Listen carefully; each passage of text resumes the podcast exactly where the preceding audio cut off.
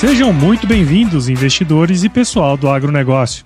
Esta é a série Panorama Econômico e o Agronegócio do podcast EcoAgro Talks, que é oferecido pela EcoAgro e é o resumo da reunião semanal do time da EcoAgro com o economista-chefe Antônio da Luz. Na reunião de guidance, o time se prepara para os desafios da semana que começa, através de trocas de informações macroeconômicas e setoriais, de modo que todos estejam muito bem informados para entregar os melhores resultados tanto para o agronegócio como para os investidores, pois não tem elo mais forte entre o agronegócio e o mercado de capitais do que a Ecoagro. Esse é um Brasil que dá certo e é por isso que estamos aqui.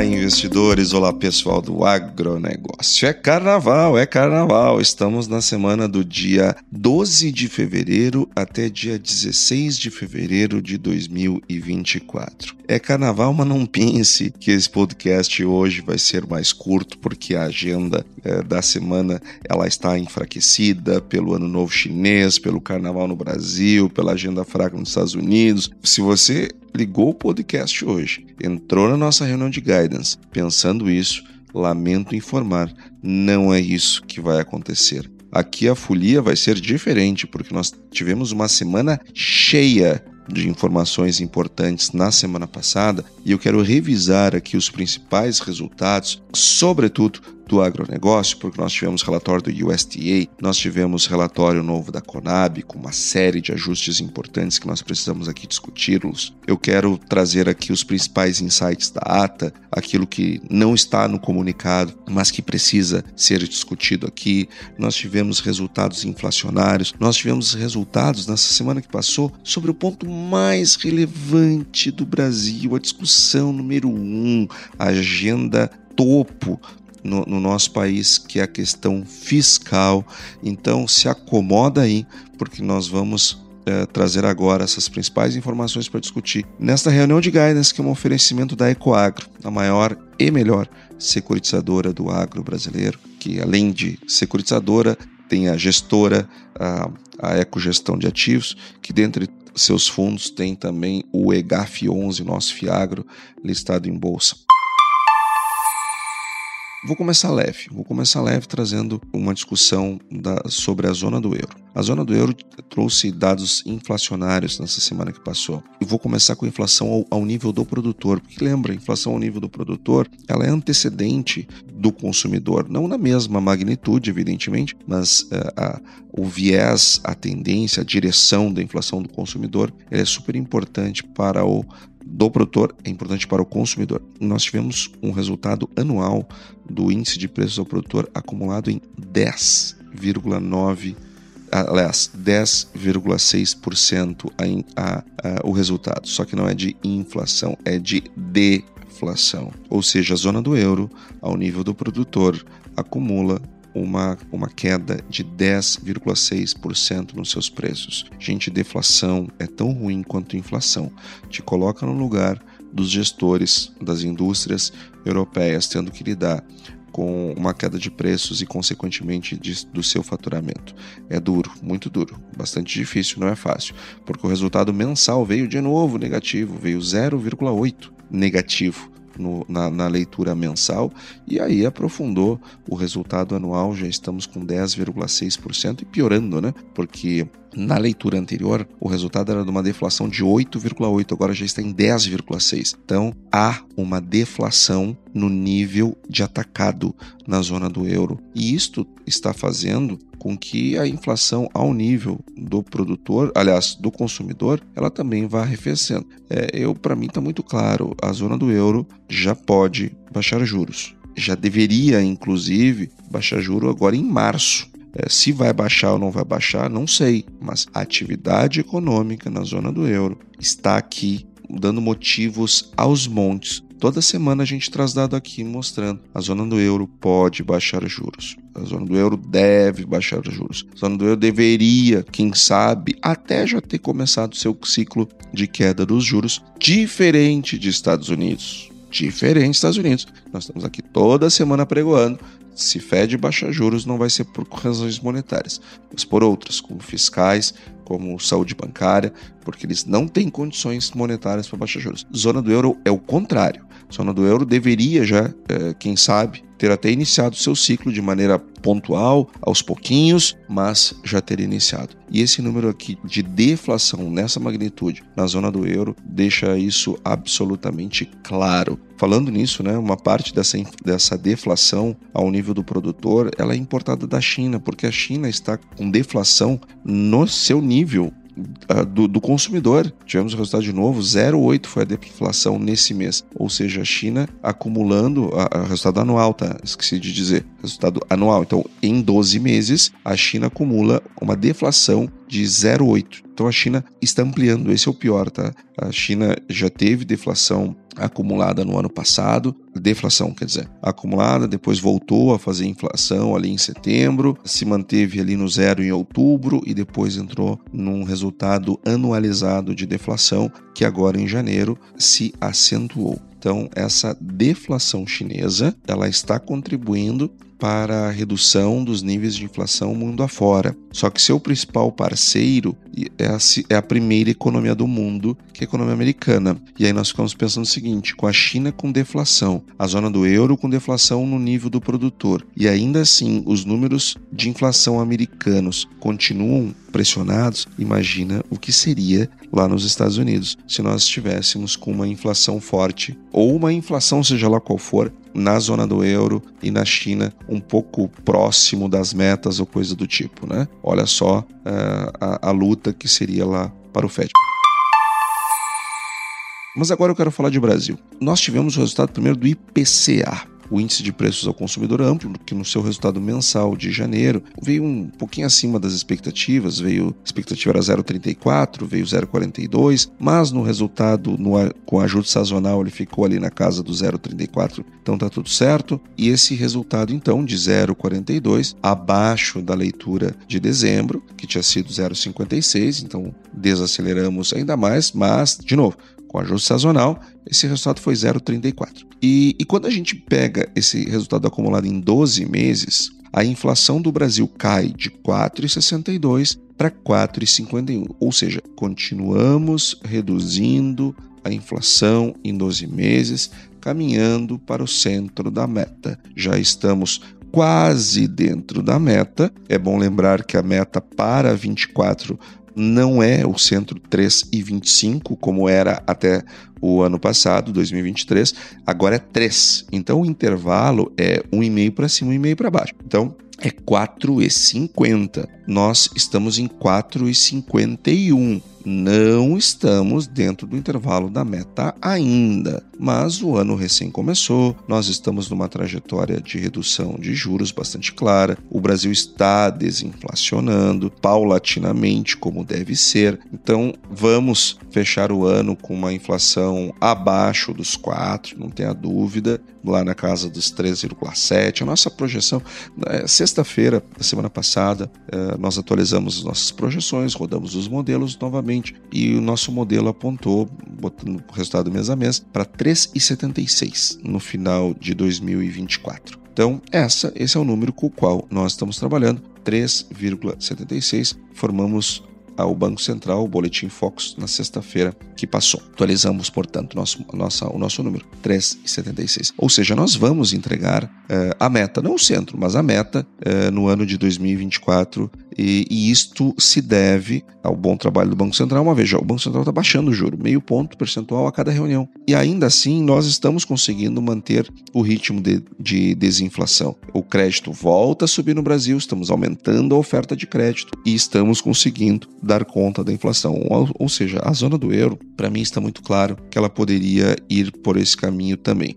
E nós tivemos um resultado do IGPDI uh, o IGPDI, que é da, da, Fundação Getúlio Vargas, com deflação de 0,27 no mês uh, de janeiro. Então, um resultado de atacado que também mostra a potência da política monetária e mostra que estamos no caminho certo, podemos uh, continuar reduzindo os juros nos ritmos que, no ritmo que estamos fazendo. O Banco Central, o Copom, divulgou a ata da última reunião. E a ata, evidente, ela, é um, ela é, um, é um, documento de seis páginas. Eu não vou ler aqui todo o documento para vocês. Eu selecionei alguns trechos que me parecem ser aqueles mais relevantes é, de serem compartilhados. Toda a ata é, é, é, interessante, não há dúvida, mas aí você vai lá e lê. Não vou, não vou ler todo, porque senão vou, vou deixar a nossa reunião aqui em Fadonha, mas uh, aquilo que está além do comunicado. Na reunião da semana passada, nós trouxemos o comunicado, que é um documento mais curto, menos detalhado do que a ata, mas ele já entrega bastante coisa. Então, é, muitas coisas já discutimos lá. Agora eu quero trazer os pontos que não estão no comunicado. Então, é, para que você tenha ciência de como pensa o Comitê de Política Monetária. Então vamos lá. Ponto número 8, tá? Para quem for fazer a leitura da ata, ponto 8. O comitê reforçou a visão de que o esmorecimento,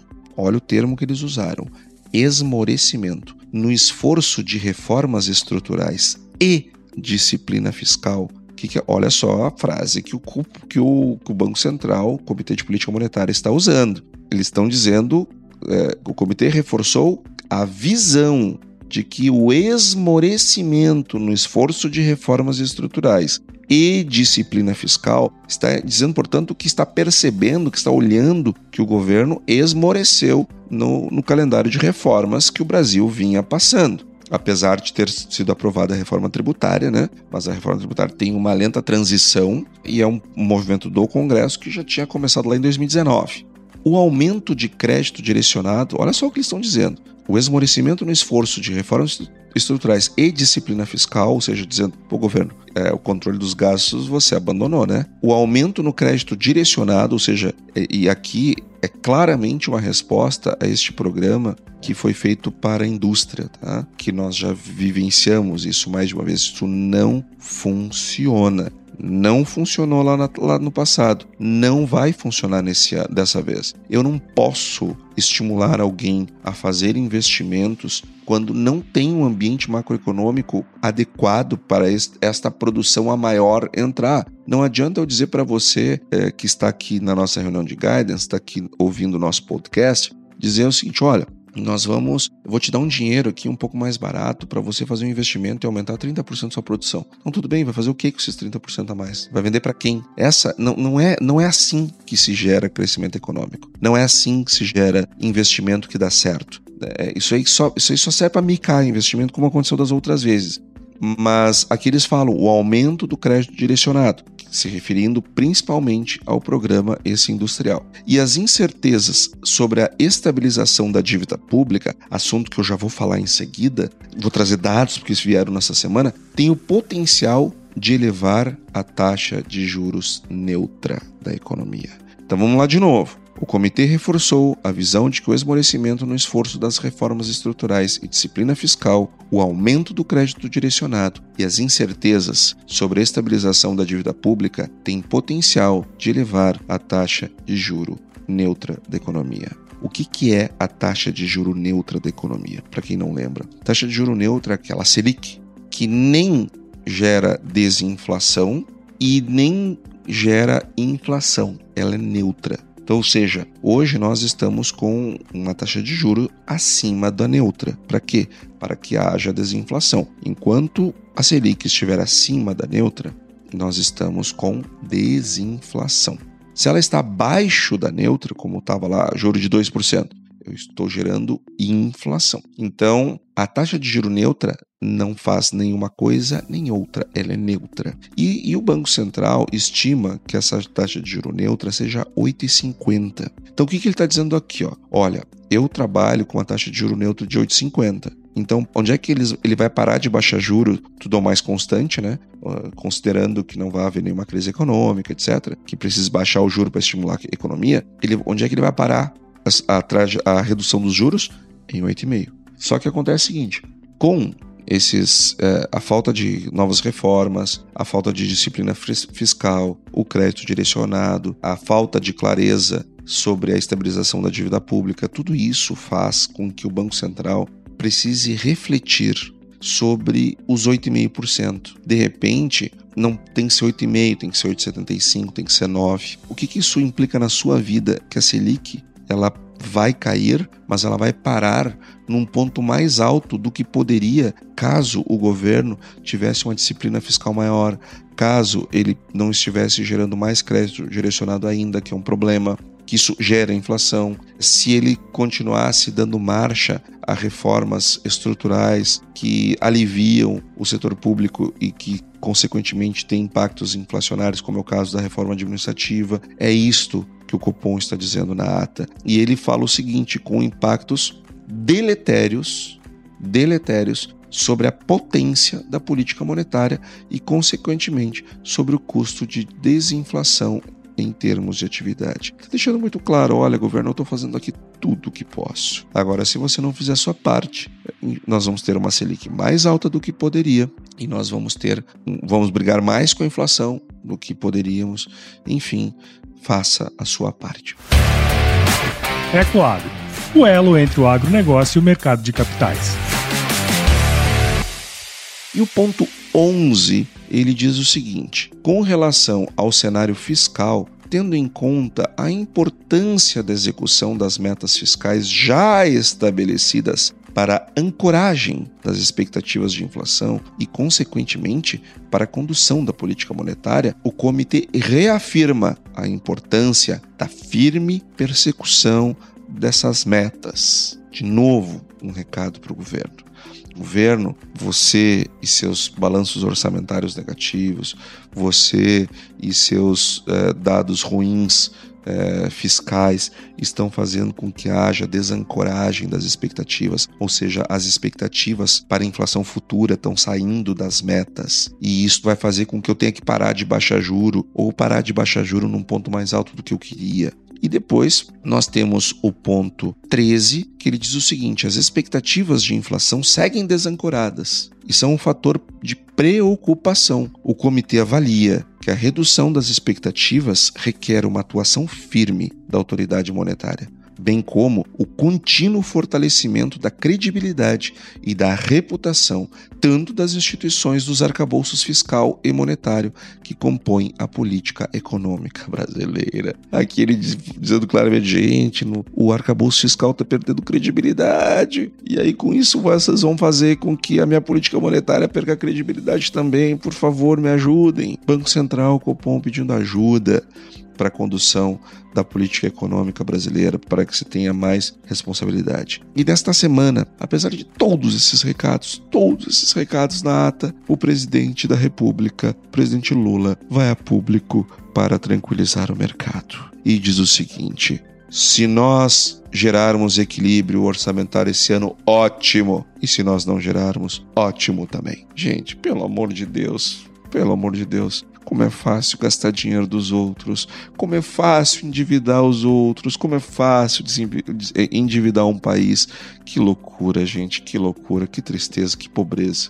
É complicado. E por fim, ponto 23, eles dizem, também na ata, em se confirmando o cenário esperado, os membros do comitê unanimemente antevêem redução de mesma magnitude nas próximas reuniões, portanto no plural, no mínimo duas, e avaliam que esse é o ritmo apropriado para manter a política monetária contracionista necessária para o processo desinflacionário. Ou seja, é, vejam o tamanho do recado que o Copom está trazendo aqui na ata, e mais que o recado, ele está dizendo para nós, mercado, para mim, para você, e gente, olha só, o que eu quero fazer isso, tá? Mas diante disso, disso, disso, eu tô com dificuldade. Se lá na frente mudar a política monetária, se lá na frente a, o juro, a taxa de juro neutra for elevada para cima, é, vai ter uma choradeira. O próprio governo, o governo parece uma criança muitas vezes, parece uma criança pirracenta, aquelas que se o papai não dá tal coisa, fica braba. O próprio governo que está gerando todo esse problema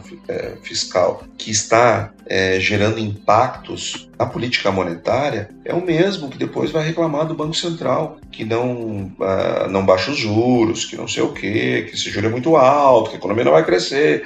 O mesmo governo que não faz sua parte é aquele que vai reclamar lá na frente, porque os juros vão estar mais elevados do que deveriam, que nós gostaríamos. Só que ele é o culpado por esse cenário. E é isto que o Banco Central está colocando na ata. Ele está pedindo ajuda com muita antecedência, dizendo: gente, me ajudem, ajudem a política monetária, façam uma política fiscal no sentido de que a gente possa aqui controlar a inflação. Depois os juros não baixam e o governo lá fica reclamando que nem criança, como fez, como fez ao longo de 2023. E boa parte da imprensa vem junto com o governo. Vem junto, vem junto. Vem junto porque passa pano, todos nós sabemos. Então, uh, nós temos que ter cuidado com isso. Fiscal é sagrado, fiscal deve ser é, controlado. Isto não interessa se você é de esquerda, se você é de direita, se você é de centro, se você é da diagonal. Não interessa. Fiscal é fiscal. Pessoas de esquerda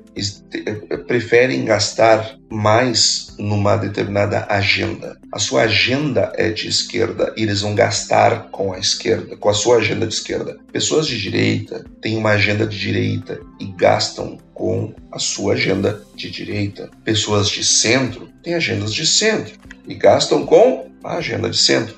Mas nenhum deles tem direito de gastar mais do que arrecada. Gaste com a sua agenda mais do que arrecadou. Porque se gastar mais do que arrecada, gera desequilíbrios fiscais que têm impactos, inclusive, na, na, condução da política monetária. E nós tivemos na semana que passou o balanço orçamentário do Brasil. E este balanço orçamentário ele veio negativo em 193 bilhões de reais no mês de janeiro. Este resultado, no ano, no, no, resultado anterior, tinha sido 80 bilhões negativos. Agora veio 193 bilhões. Para você ter uma ideia, este resultado, não, nós não tínhamos um resultado tão dramático desde julho de 2020, quando se fez a maior gastança dentro de um mês com a pandemia foi julho de 2020. Desde julho nós não tínhamos um resultado de 2020 um resultado tão dramático. Para você ter uma ideia, em julho de 2020 o, o balanço orçamentário foi negativo em 210 bi. Nós fizemos em janeiro de 2024 193 nós estamos gastando como se estivéssemos na pandemia. O que, que aconteceu com aqueles gastos todos que foram feitos na pandemia? Inflação. O que, que aconteceu depois com a inflação? Aumento de juros. Ou seja, lembre, a inflação atingiu seu pico em 2022, em 2021. Então, um ano após essas gastanças, nós tivemos um processo inflacionário que perdura no mundo até hoje. O mundo está lutando contra a inflação gerada lá em 2020, nos gastos de 2020 e 2021, com a pandemia. Então vejam a magnitude do que nós estamos falando. Nós tivemos o resultado orçamentário e o superávit orçamentário foi, de novo, enormemente negativo, 129 bilhões e meio de reais. Esse resultado só tinha sido superado pelos 188 bilhões de julho de 2020. Então vejam o tamanho da gravidade disto daqui.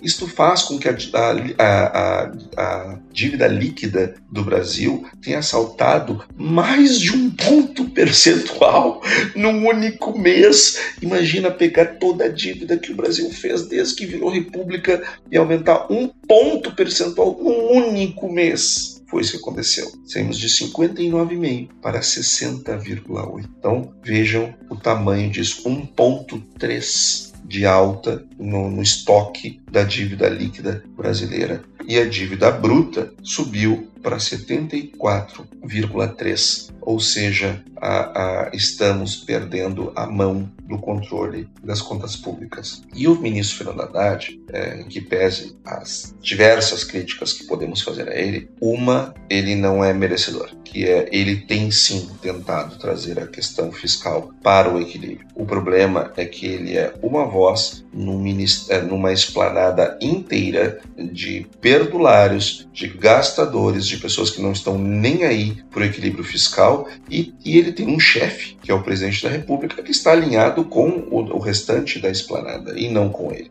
Só que isso tem consequências como por exemplo o, investimento estrangeiro direto, que teve queda de novo em janeiro, 390 milhões, e aliás, em dezembro. E nós fechamos o ano de 2023 com uma saída de dinheiro daqui de 12,9 bilhões de dólares. Quase 13 bilhões de dólares foi a saída de investimento direto no Brasil. Porque nós estamos perdendo fiscal, gente. Os, os, estrangeiros estão saindo. Estão saindo porque não estão acreditando no que nós estamos fazendo aqui. Então, grave o que está acontecendo isso me preocupa.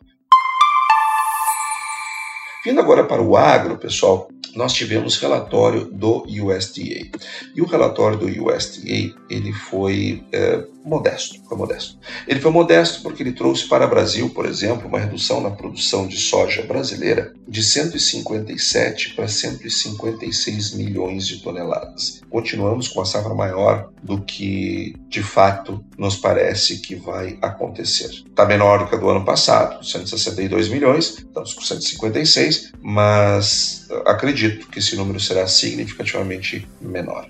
Nós falamos várias vezes que achávamos que o mundo produziria abaixo de, de 400 milhões e já aconteceu. Estamos com 398 milhões de toneladas de soja projetadas para 2024. Então, o, o, o USDA vem aos poucos ajustando o relatório, mas ainda de maneira muito, muito uh, uh, lenta. A queda da, da produção do Brasil uh, seguramente é menor do que isso. Já o milho, nós tivemos uma redução para 124 milhões, de 127 para 124. Aqui também uma redução é, é, pequena, perto do que de fato nos parece que vai acontecer. E eu vou utilizar aqui o resultado da Conab.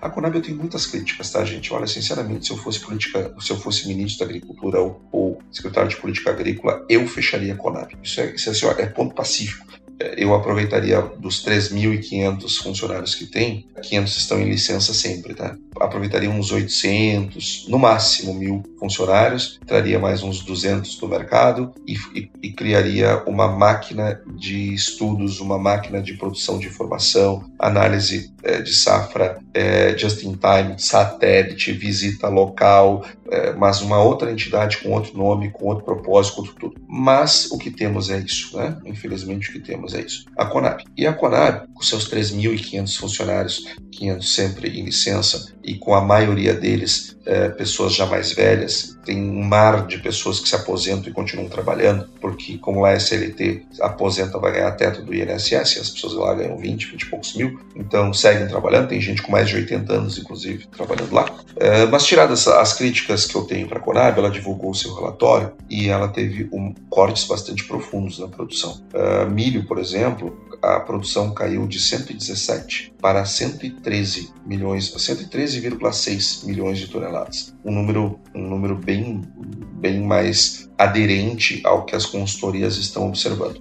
E a soja caiu de 155 para 149 milhões de toneladas. E aqui, gente, lembrando o seguinte, eu já falei isso aqui, quero repetir. Eu não me preocupo com produção. Eu não me preocupo que quebre produção, não, isso, isso não me preocupa, sinceramente não me preocupa. De fato, me preocupa é quando os preços caem muito, tá? Isso aí me gera mais dor de barriga do que queda de produção, porque queda de produção faz parte do jogo, é normal, é um país desse tamanho sempre haverá quebra em algum lugar.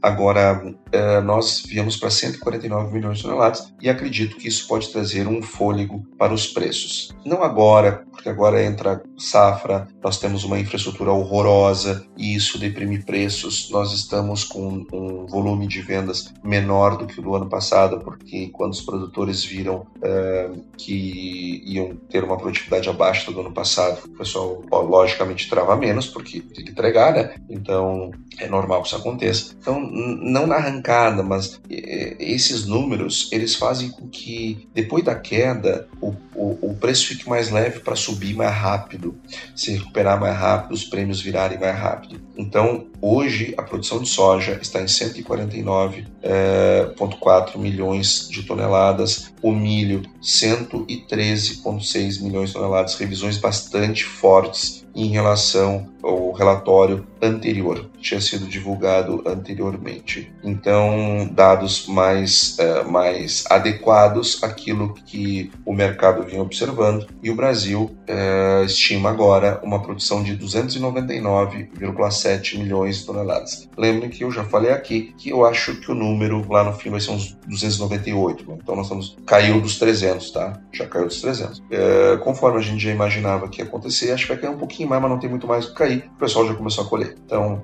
as perdas agora elas são menores é, e, e, e, daqui para frente nós vamos ter que monitorar. É, acho que essa revisão desse tamanho nesse momento foi porque bateu a linha vermelha lá na Conab, né? O ministro liga e cobra, enfim, tem influências políticas, infelizmente. Mas como nós temos os dados das consultorias e as análises de satélite, então eu fico tranquilo com este número porque esse número está alinhado ao que o mercado está observando, é, mas que está com cheiro de influência política aqui, tá? O que é péssimo, tá? Que é péssimo, isso é péssimo. Mas uh, uh, seja do jeito que for, as análises de satélite dão fé para estes números aqui.